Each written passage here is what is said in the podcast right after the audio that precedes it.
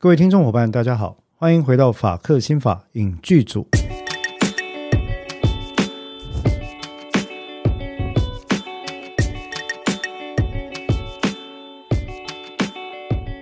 Hello，各位听众朋友，大家好，我是志豪律师。我是邓作家。哎，刚刚突然呆了一下哈，为什么？开场不知道该用哪个语言开场。对，突然忘了我是谁。我想我是地和鲁苏。Anyway 哈，好，那那个很高兴大家再次回到我们法科新法影剧组啊。那我们在这个节目里面呢，每个礼拜可以的话，希望每个礼拜了哈，嗯，都来带给各位一些关于法律的、影剧的、心理的，或者这三者有交互作用的一些资讯。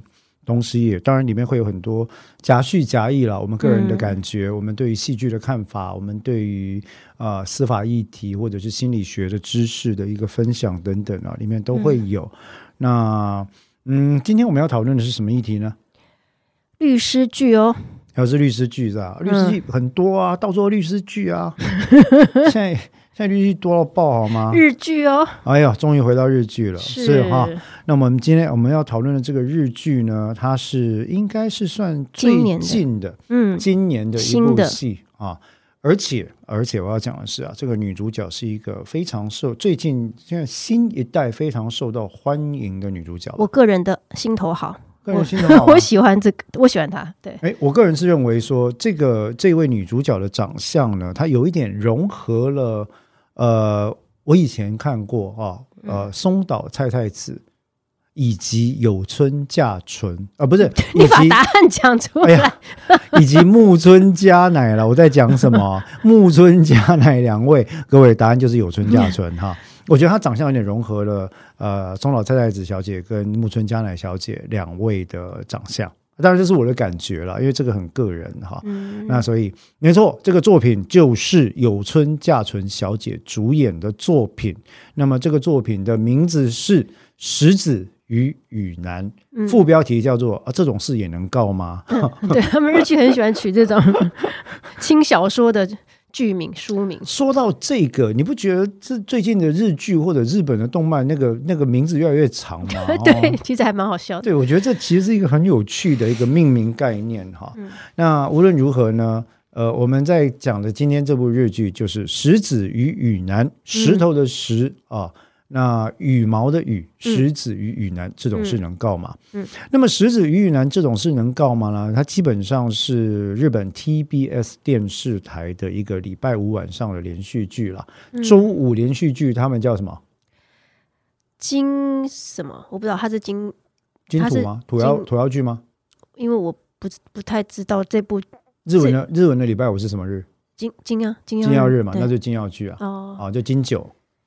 啊，金九，不好意思，就金九哈，哦，就金九剧。那所以在这种情况底下，这个剧本身呢，它就是找到当现在应该算是非常红的两位，一个是有村架纯，一个是中村伦也，两个人来来演啊。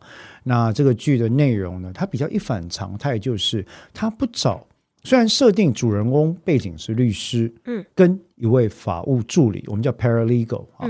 但是他并没有要让这些律师或法务助理去做一些重大刑事案件啦，呃，社会争议案件啦，嗯，平反冤案啦，哈，然后追求正义啊，呃，推翻贪污啊，哈，揭露检警的不当行为，都都都没有，嗯，都没有哈，没有这些要素，那不是秘密森林，也不是千元律师，也不是什么都都没有哈。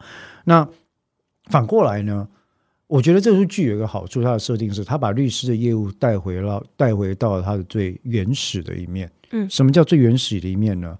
律师其实很多时候我们在服务的对象是身边的呃一般人，嗯，在生活中所发生的一般事，嗯，例如啊，例如啊，隔壁的邻居抱怨他楼上的邻居不断的。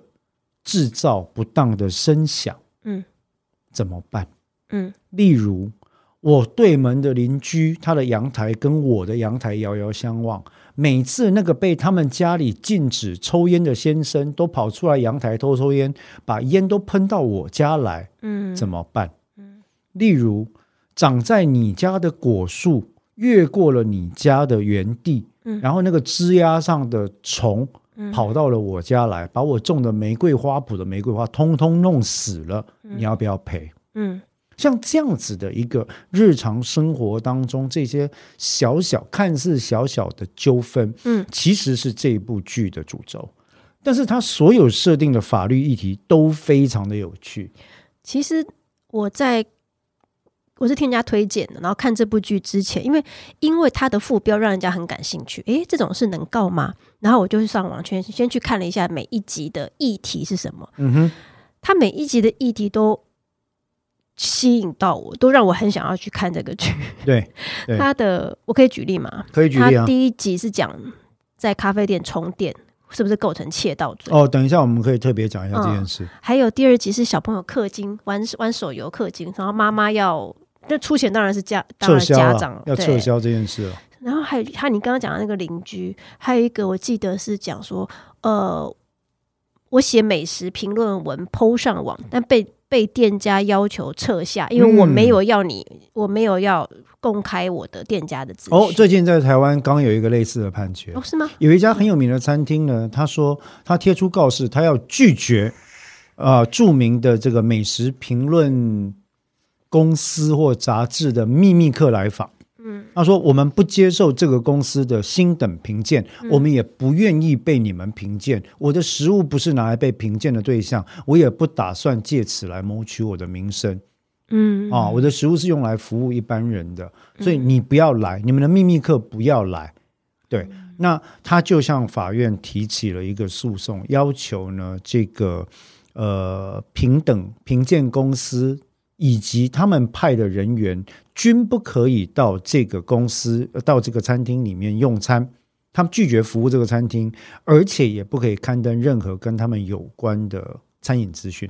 哦，这很有趣，等一下可以来讲。对，但是嗯，我觉得台湾我们一般比较少注视这种事情哦，这个议题其实非常重要，但它它其实每一集都是那种各式各样的生活，小事，对小事，那很重要的小事，对啊它都是很重要的小事，对对对对对。那这部剧其实当时在制作的时候，应该当然它是它是日本法律剧哦，嗯那。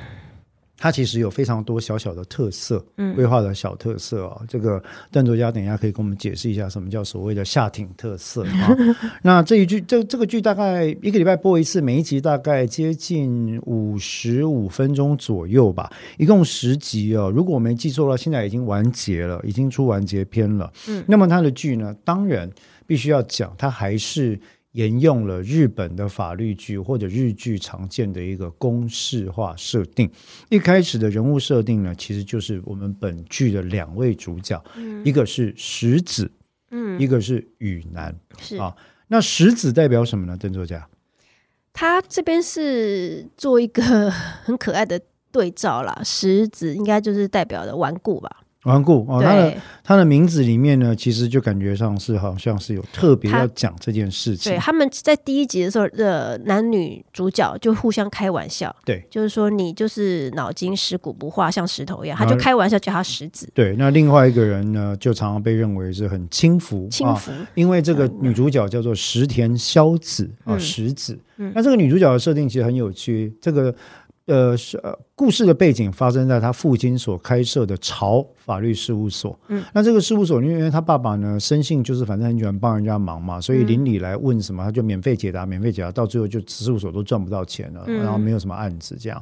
然后作为家里这个操持家务，也是法律事务所助理的这个长女，她就觉得非常的麻烦，就是哎呀糟糕，一直收入都不够，入不敷出啊！嗯而且我自己又是连续四次司法考试落榜，我是东大优等生，对，他法律系 是他是东大的，哦，东结果就大法律系考试字没考上，他就觉得啊非常的就很不愉快这样。嗯，那这个时候，因为爸爸腰痛发作呢，因此就找了一个外面的受雇律师。这个受雇律师叫做宇根刚加南。嗯。啊，宇根刚加南就是所谓的宇男。嗯，所以一个是石子石田萧子，嗯。一个是宇根刚加南，就是宇男。嗯。那正好在两个人的对照里面呢，就是石子就是一板一眼，嗯。然后呃非常的讲究按部就班，嗯。然后态度非常的坚决，那事情就是要按照计划来做。嗯。那雨男呢，他就感觉上是比较好像是故意做成有一点点轻浮的设定。事实上，我觉得没有很轻浮啊。对，我我也觉得没有很轻浮。啊，那这个是怎么样的一个设定？我不知道。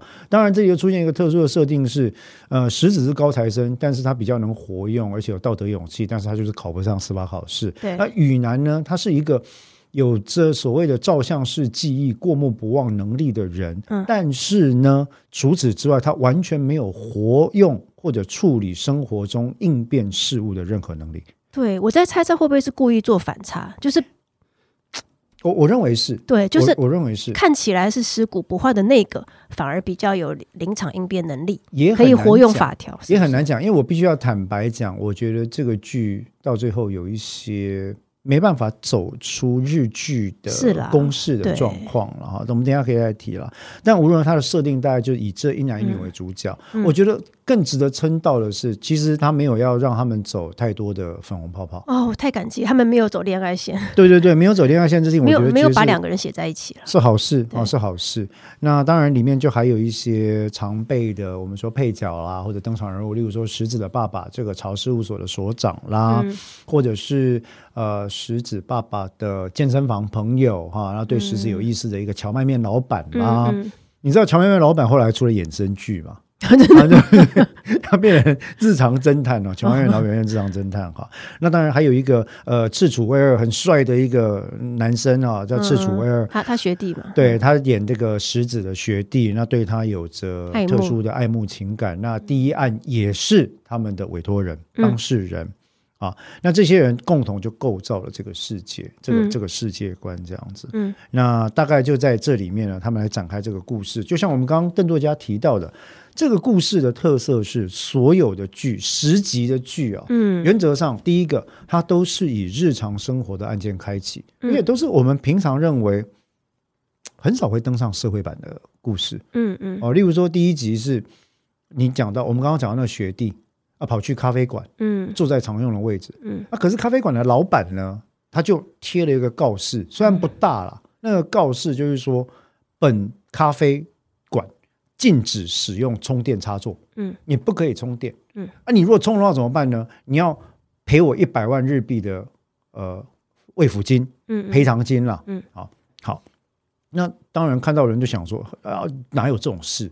充个电有什么大不了？对不对？大不了我赔你电费嘛，嗯啊，结果呢，这个男生就用了，嗯，然后店长就生气了，嗯然后就直接跟着跟他要说，我要告你，嗯嗯你要给我一百万，嗯啊，就按照一百万这件事情来支付，要不然我就要告你，嗯而且可能告你民事加刑事，嗯，然后那个那个人就慌了，那个学弟就慌了，说什么怎么会有刑事罪名呢？然后这就开始开启了第一案的这个嗯委托过程。啊，委任的过程，那所以这个剧大概就是在这样的一个架构底下来展开哈。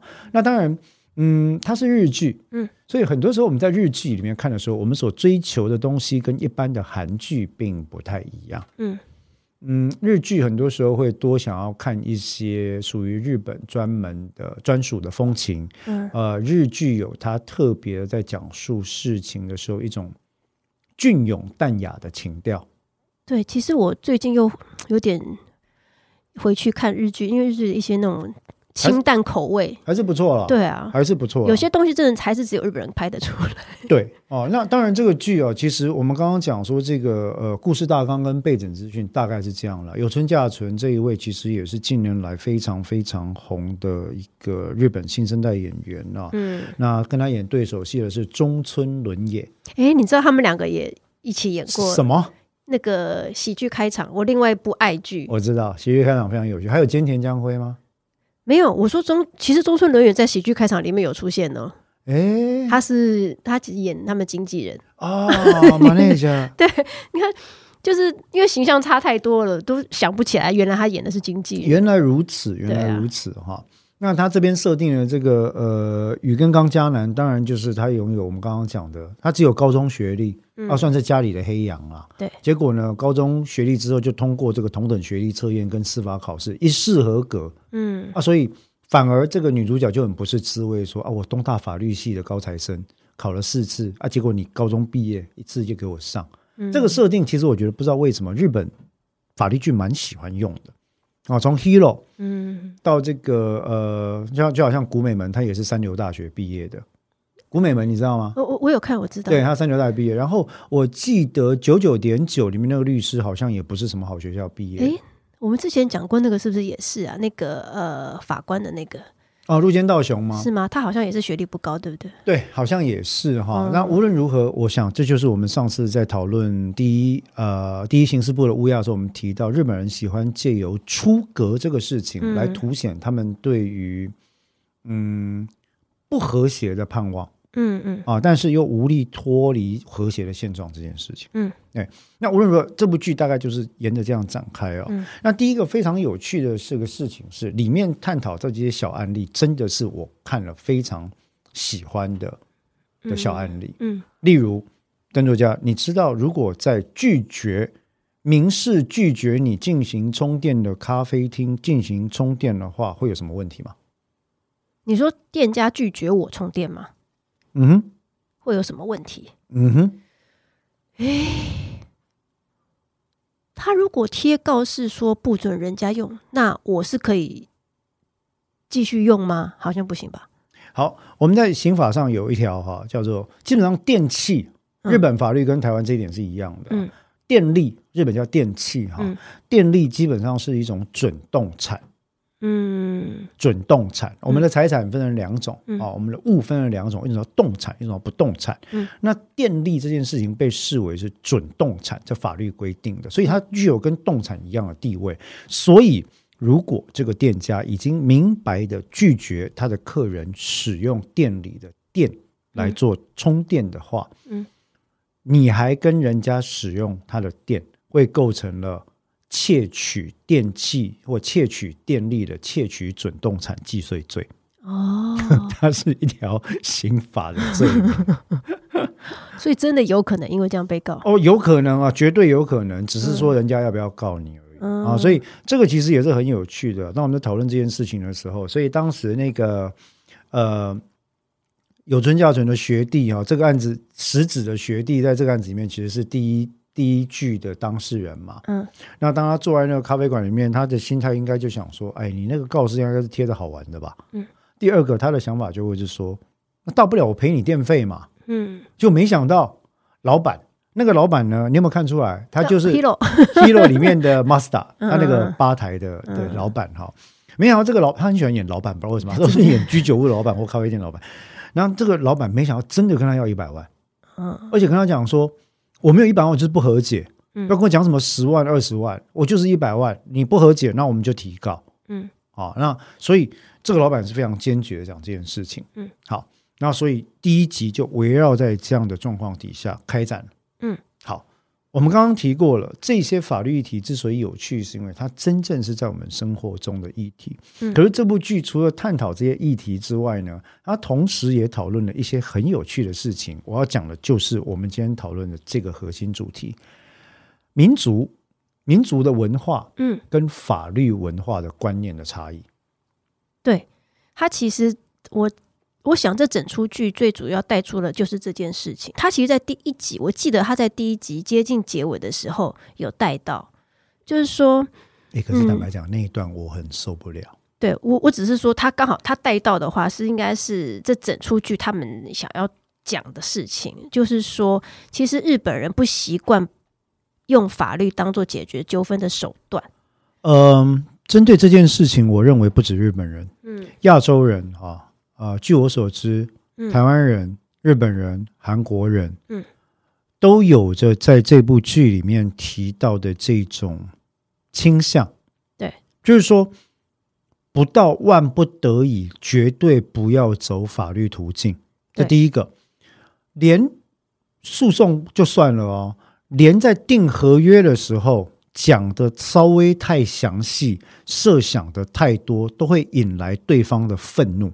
嗯。哦，这个是我自己在做这么多年的商务跟非送跟智慧财产事件，我的印象非常深刻的，我记得很清楚啊。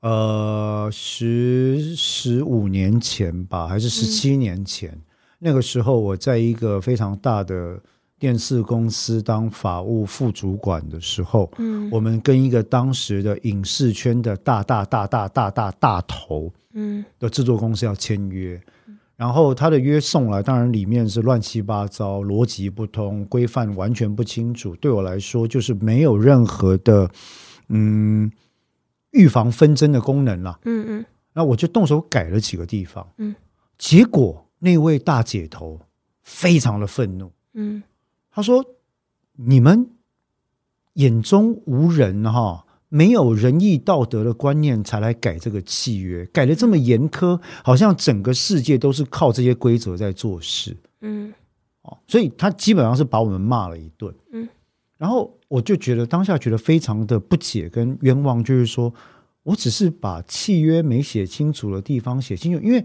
我的想法，法律人的想法就是，我之所以写这个契约，就是因为我们日后可以按照规则做事嘛，嗯，大家不要有纷争嘛，嗯对不对？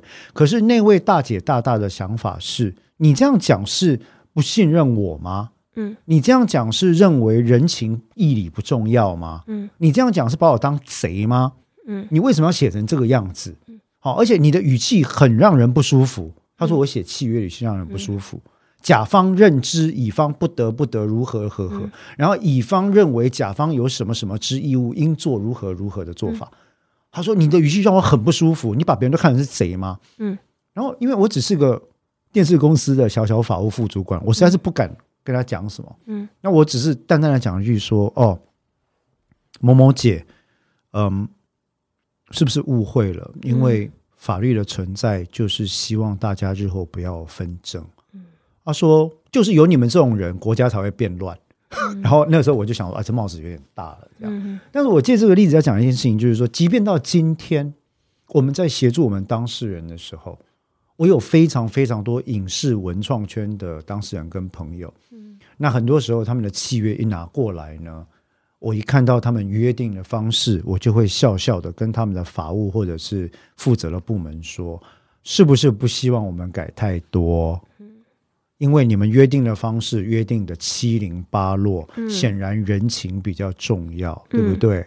他就会笑笑的说：“啊，律师你真内行。”嗯啊，所以这跟我在跟日本、美国或欧洲、韩国人进行呃译文、经济或者是电视方面的合约磋商的时候，有非常非常大的差距。嗯，在韩国、日本甚至美国，他们对于影艺文创的这个契约啊，都已经是有非常系统化的规范。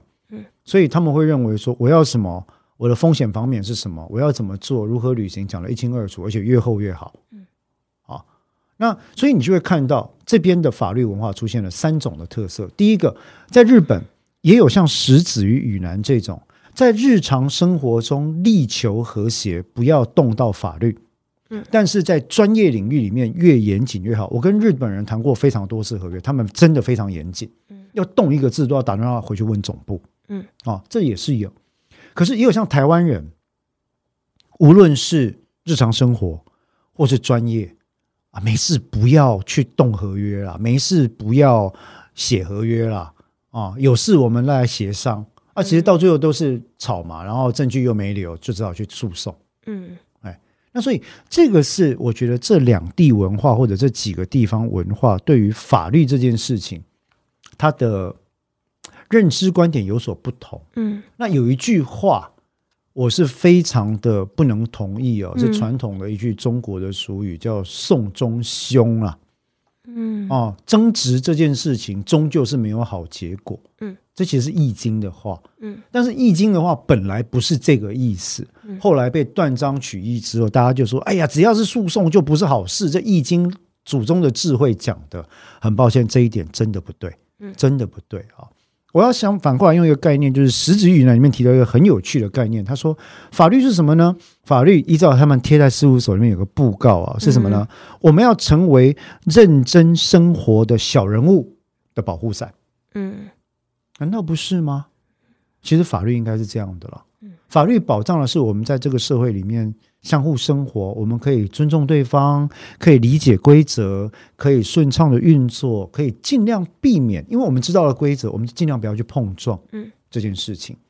所以，当法律的规范跟体系价值它沦为一个参考用的时候，我们就会出现一个认知上的混淆。嗯，那如果这个法律是参考用的话，你要违反也可以咯，你也可以半夜三更狗汪汪叫，吵到所有人不用负责任咯。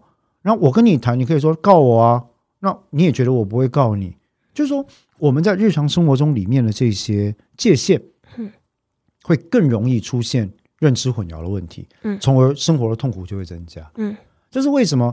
在这个剧里面，你记不记得有一段他在比较日本跟美国对于接触法律的概念？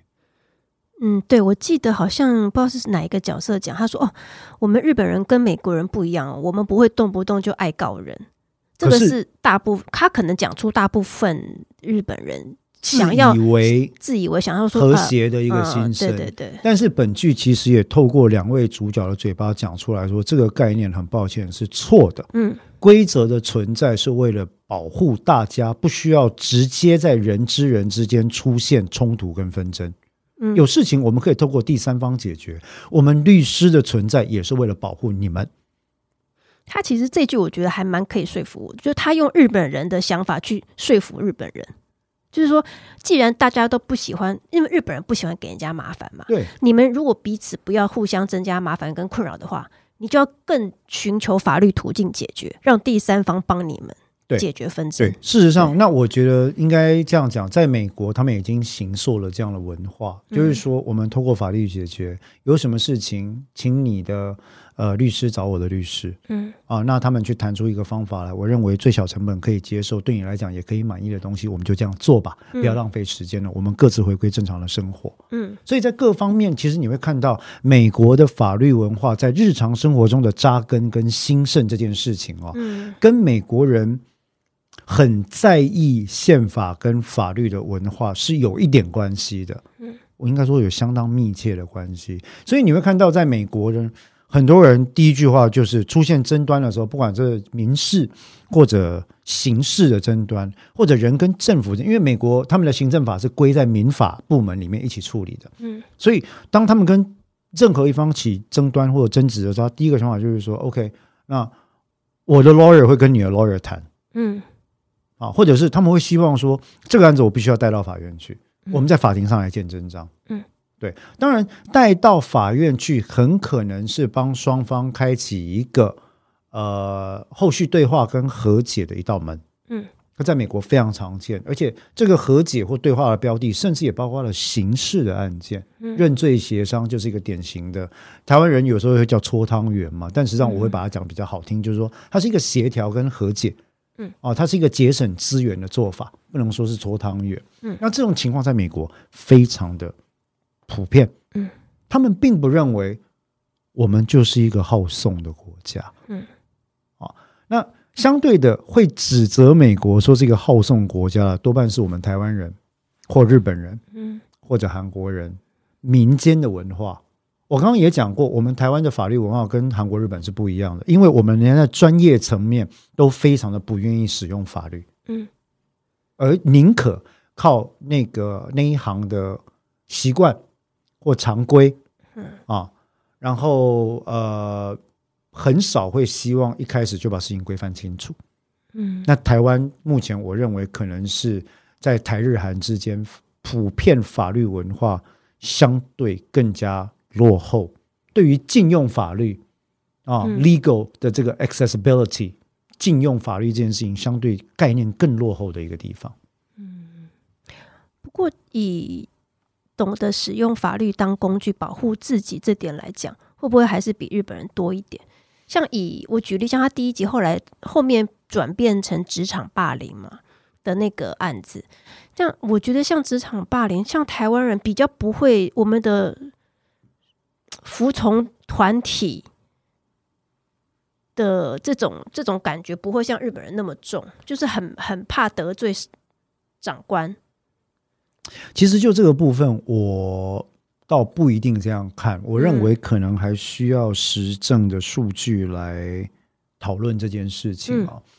但是我的观点会比较倾向于，我不认为我们台湾人会比较勇于来比相较于日本的朋友，嗯，更勇于主张权利。嗯为什么呢？因为其实日本在各方面的立法规范上也是相当先进的。有些时候虽然执行面会稍微落后，但他们对于立法，例如说职场霸凌、职场骚扰，他们所谓的 power hala，嗯，power harassment，嗯哦，这件事情现在已经有了，二零一九年吧，就已经有了非常全面而完整的规范。嗯，那对于在职场的范围里面。你有哪些字眼是不能讲的？哪些行为是不能做的？哪些行为是实际上是所谓的呃权力霸凌或权力骚扰这件事情，跟性意涵无涉。嗯啊，例如说上司要求下属，你二十四小时 line 给我开着，嗯，你我 line 传给你的一分钟之内，你只要没有看没有回，那你就是要扣薪水。嗯，哦，那两次我就要检讨你，三次就可以构成这个解职或者是解聘的理由。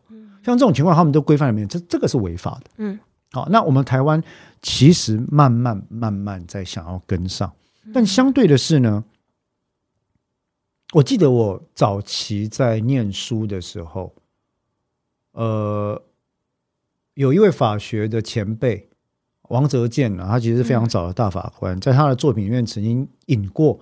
德国一个哲法律哲学家的文章叫耶林哦，他有一篇文章，他的标题我到今天还记得，叫做“为法律而奋斗”。嗯，啊，为法律而奋斗，为权力奋斗了，应该这样讲。嗯，意思是什么呢？属这也是我今天常跟当事人讲的话。你的权利只有你能够守护，因为你是权利的主人。如果你任由别人践踏你的人权或者你的尊严的时候，那恐怕你就必须去接受这个你有意识让它发生的结果。嗯，相反的，如果你今天来找我，希望我为你一起跟跟着你的权利来做奋斗的话，那么我就会告诉你我们可以怎么做。嗯那这个奋斗的过程，某程度来讲也是具有疗愈性质的。嗯，啊，不管是很多时候，例如说来来说，我我们也办过。当然，可能不是很清楚。我们也办过，我们事务所也办过很多这种小型的案件，例如说漏水。嗯嗯，你知道漏水这件事情多烦人吗？然后就有当事人来找我，然后就谈，然后谈一谈，我就说：“哎，那漏水的状况大概怎么样？”他给我看了照片之后，我说：“我真的吓死了。”我说：“这个地方怎么可能住人？”他说：“对，这样已经两年了。”嗯，我说：“你怎么办？”他说：“我到最后忍不住啊，我一直不断的换房间，忍不住，然后摆。”摆筒子、摆纸板什么接，然后一直粉刷，那个都没用。真请对方改，对方不改，对方坚持说跟他无关。然后我去找了师傅，查了照了那个红外线，然后照了那个那个图啊，就觉得跟他们有关，他们都拒绝。我说好，那你希望我帮你做什么？嗯，他说律师，你觉得我该告吗？嗯，我说我认为诉讼是一个帮你解决问题的管道。嗯。如果你担心到邻里之间的感情的话，我也可以一开始采用不那么强势的手段来谈，但我们必须让对方知道，我们有这个意识为我们的权利做奋斗。如果我的说法你可以接受的话，我们就进行吧。嗯，他接受了，后来结果他非常的满意。嗯，因为因为就是我们先跟那个人联络嘛，那联络完之后，当然对方就一副说，哎。这关我什么事啊？第一个，第二个，你怎么知道？你怎么证明是我们家漏的？第三个，我们的房子要卖人了，你跟后手谈吧。嗯，我当场就讲说，哎，你们的房子有这么大的漏水瑕疵、管线等等，我们都有经过查证，而且也有报告了，你还说不是你的责任？好，第一个，你如果不理我们的话，我们去法院讨论。第二个，你明知道你的房子有瑕疵，你有跟后手讲吗？如果没有跟后手讲的话，你是蓄意的。造成他人的损害哦，哎，这里面有一集也是讲这个，对呀，其实就是这就是我们讲的隐秘那个房子状况的。对你，你是负这个物质瑕疵担保责任的。你卖给人家房子的时候，你有跟人家说拍谁哈？我厝老最老能当破啊，楼下的邻居拢伫倒我 complain，所以哈，你被被选我减你两百万，啊，你到底处理这个代志？嗯，如果你有告知，尽到告知义务，可以，可以。那对方买就心甘情愿，我们去找后手，我们去告后手，当然没话说。问题是你有告知吗？对方就不讲话。我说如果没有告知的话，你除了民事责任之外，如果你故意隐匿，然后取得了比你原本应得的这个房价更高的资金的话，搞不好对方还有机会收证告你诈欺哦。嗯，你要不要思考一下？好，那所以那个时候我们在谈完之后，后来帮当事人拿到了。其实我跟你讲，很多是谈判态势了，拿到了非常好的结果。那法院这边也判我们全胜哈，然后后手也在我们的这个说服底下出来处理这个事情。嗯，对。那这个东西其实就在讨论说，其实这样这样的案例在台湾，很多人还是不太敢为自己的权利去做奋斗。嗯像这样案例其实是少数。嗯，所以坦白讲，我不确定我们台湾对于权力实践这件事情会比日本的朋友来的要积极。嗯，我也看过很多因为楼上楼下的烟味、宠物、噪音、骚扰行为而感到痛苦无比的公寓大厦住户们。但他用尽了各种方法，他就是不愿意动用法律手段。敲门啦，吵架啦，你敲我就你敲地板，我就敲天花板啦，故意丢狗大便在人家门口，就什么事情都做了，就是不愿意走法院。那这个我真的是不能理解。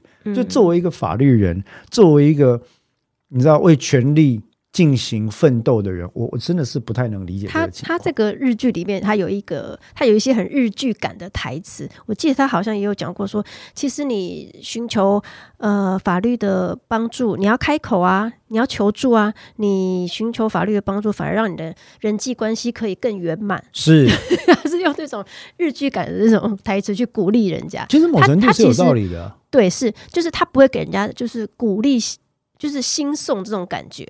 嗯但是他其实是要求说，如果你想要过得更幸福的话，好，那我们还是要开口求助。当然，一开始就讲到幸福这件事情，我觉得是日日本人剧的特对啦，色啦很喜欢讲到幸福。可是我觉得有一个道理是这样，就是说，即便在民事的事件里面，在民事的事件里面呢，呃，或者跟生活相关的事件，比如噪音啊，什么氪金撤销权，未成年人跑去氪金，妈妈可不可以撤销等等哈，嗯确实它是有个脉络可循的。嗯。那我觉得这一出《食子与雨男》它的一个可取之处，嗯，同时也是它的荒谬之处，嗯。在于一开始的 A 案嗯。永远会带到 B 案、b 案再带到 C 的成因，然后他们就会跑去 C 这件事情，透过道德说 说服的方式我正，要讲这而，不是法律方式，是。把 B 案跟 C 案都解决了。后面都是人际关系，他只要帮帮当事人解决了你的亲子关系，或者是职场关系或人际关系，哎，就没有用法律了哎，。不过某程度，邓文佳，我觉得这个也是看日剧的一个疗愈之点啦。对啦，也是。其实有时候会回头看一下，也是因为啊，他就是对，所以你看，我们刚刚提到有关于民事跟一般生活的法律规范里面，人们面对法律的禁用性 （accessibility），、嗯，跟我们面对法律为自己权利做奋斗的这个心态，我们就嗯讨论了，刚刚大概讨论二十分钟吧。但很多时候你会发现，嗯，这些讨论可能我们在台湾年轻一代的朋友他不一定有意识到，嗯。但我也承认这个比率确实有慢慢增加的情况。对。新一代的朋友们在接触到各式各样的观念底下，他开始会觉得说，那我要为我的权利奋斗，我不能够做事职场的性骚扰、职场的霸凌、职场的不当劳动条件，嗯，我不能够接受这些事情，我要为这些权利奋斗。但对，其实他这部日剧，他这些都点到了，但是他用一种嗯，我来帮助你，你感到困扰吗？我来帮助你的这种比较温和姿态的方式去带到这个议题。只是太一厢情愿了。是对啊，就这个，这是日剧的体质。我们每次都讲到到日剧体质，对对日剧体质很喜欢一厢情愿。对对那那我我我在讲这句这这个日剧，其实我第一次看的时候，我有点觉得说，嗯，跟我想的不太一样。怎么说，就是你刚刚讲的太一厢情愿，从 A 案到 B 案，结果跑到去解决 C 事件，不是用法律手段解决 C 的事，就是变成去解决他的人际关系这样子。对他用用道德劝说。他比较像，应该说生，他像是一个生活法律剧，不是正统的法律剧。对，但如果说我把它定位在生活法律剧，哈，就是一它是一个日常喜剧的话，我就觉得我可以接受。可以啦，其实还可以啦。再加上它是有村架纯，我就可以看得下去。个我知道，就好像你讲看到张孝全就加一百分一样嘛，看到有村架纯加五十分。分，彭于晏也很可以啊。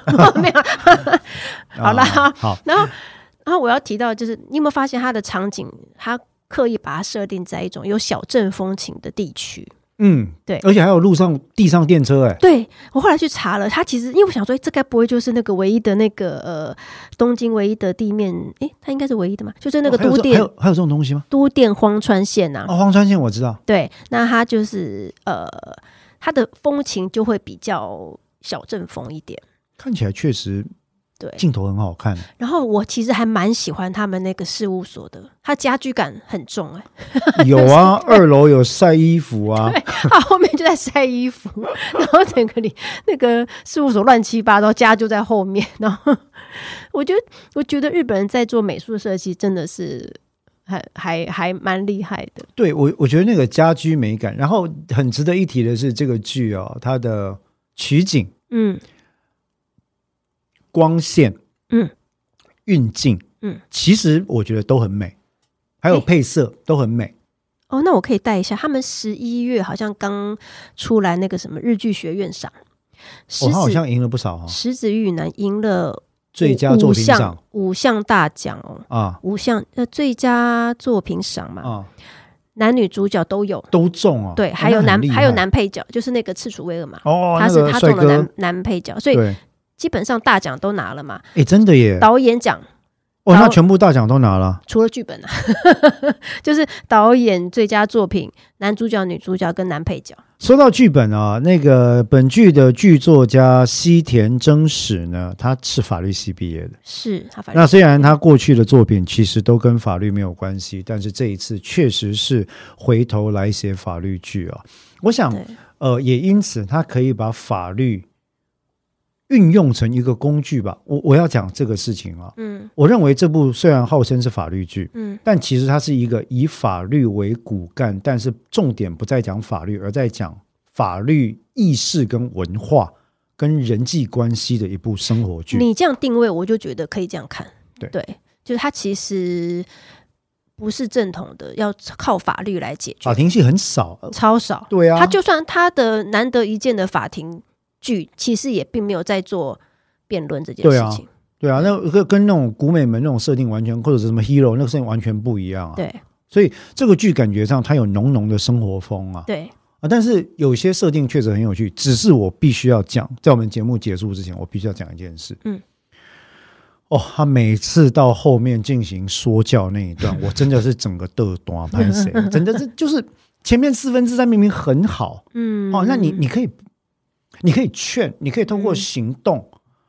呃，去做些什么，去展示你要奋斗的决心，但是你嗯不用说教啊，你你嗯你你，这不是日本法务省的公益广告，你不用去跟人家 lecture 说，哦，你觉得这样你要霸凌别人呢、那我跟你讲，你也可以寻求法律的帮助，让我来帮助你吧。劳动条件过长是不对的，依照劳动基准法第几条，你也可以提出申诉。如果公司怎么样怎么样，所以你不用压迫下面的员工，你也是被害者。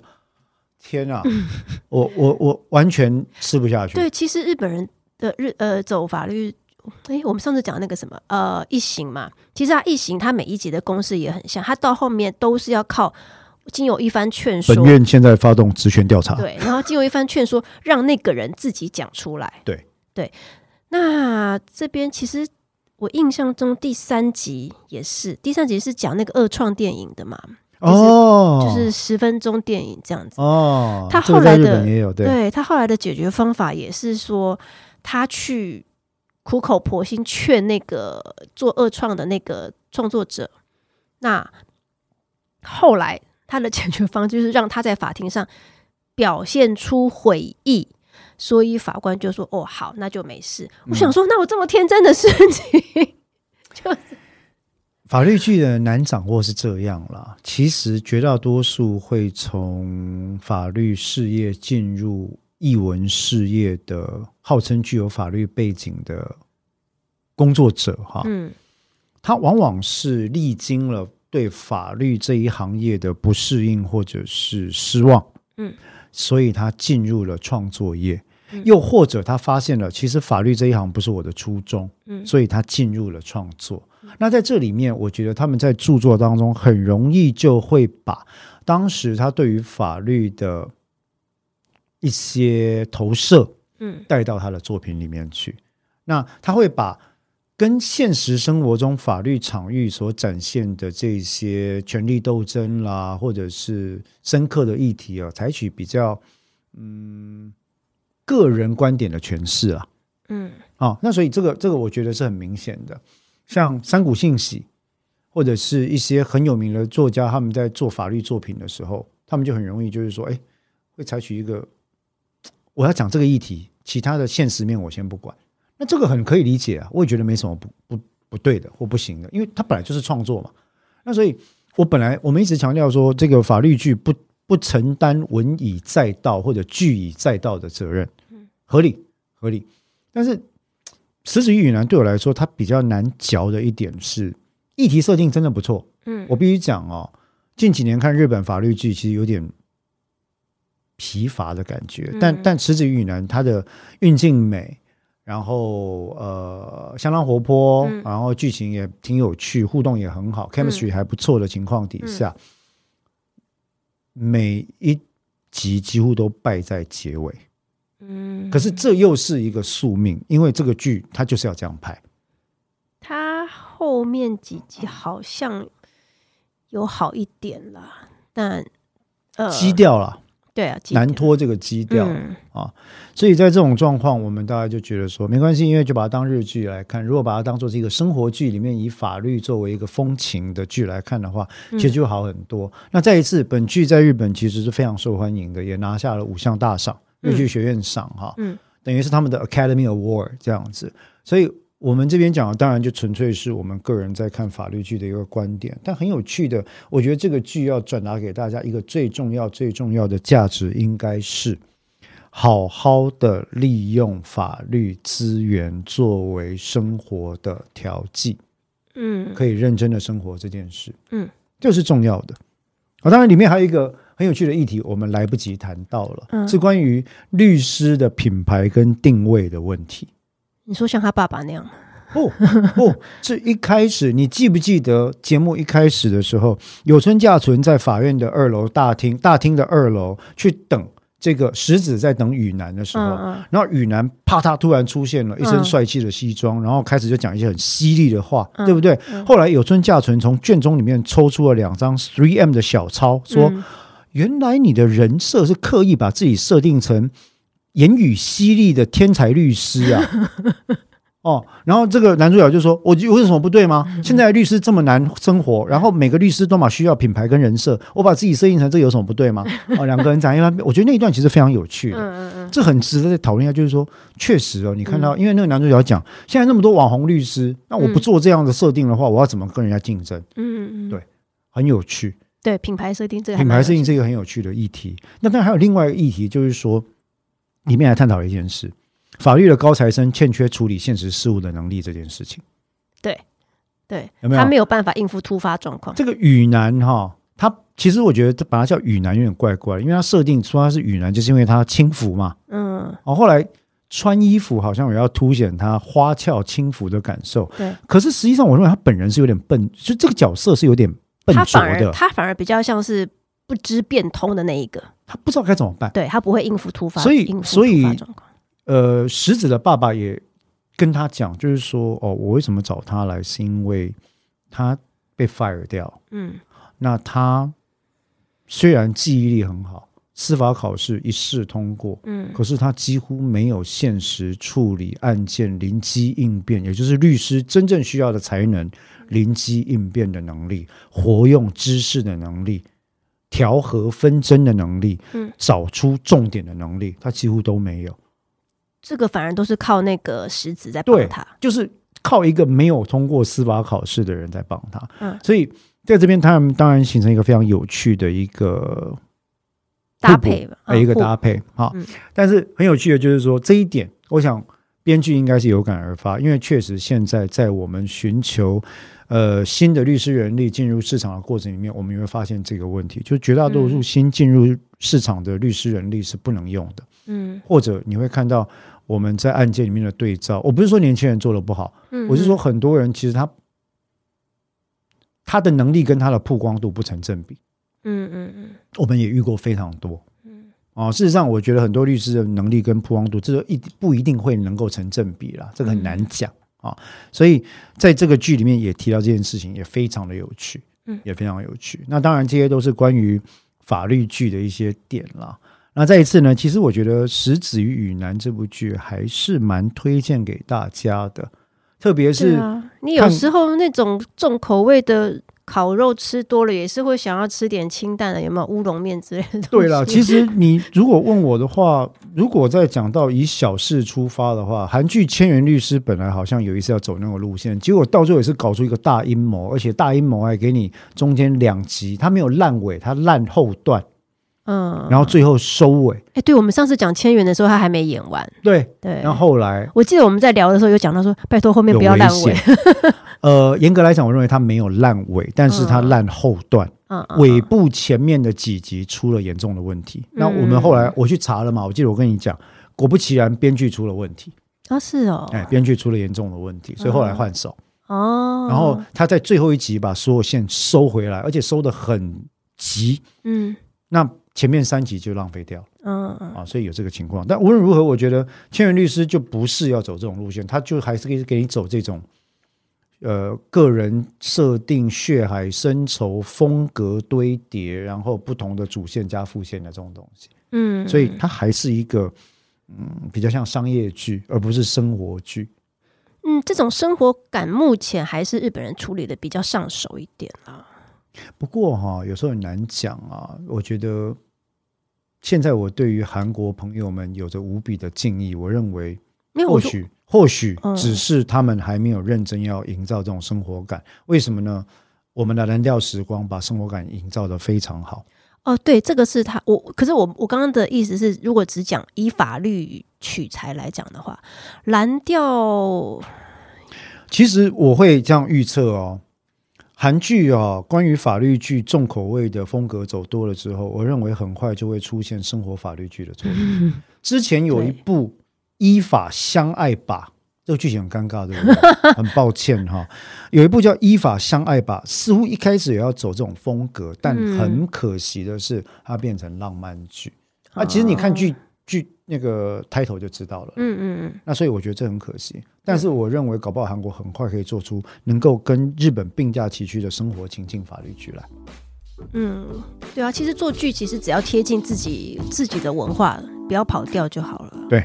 好，那我们今天呢讨论的石子与雨男这种事也能告，呃，大概就到这边。那同样的，欢迎各位如果对我们的呃法科新法影剧组跟今天讨论的主题有什么样的回馈跟想法的话，都可以随时给我们留言。也欢迎各位加入我们的订阅哈，确保每个礼拜的这个新集数不错过，也给我们一些鼓励。嗯，那我们今天就讲到这边，好，谢谢各位，拜拜，拜拜。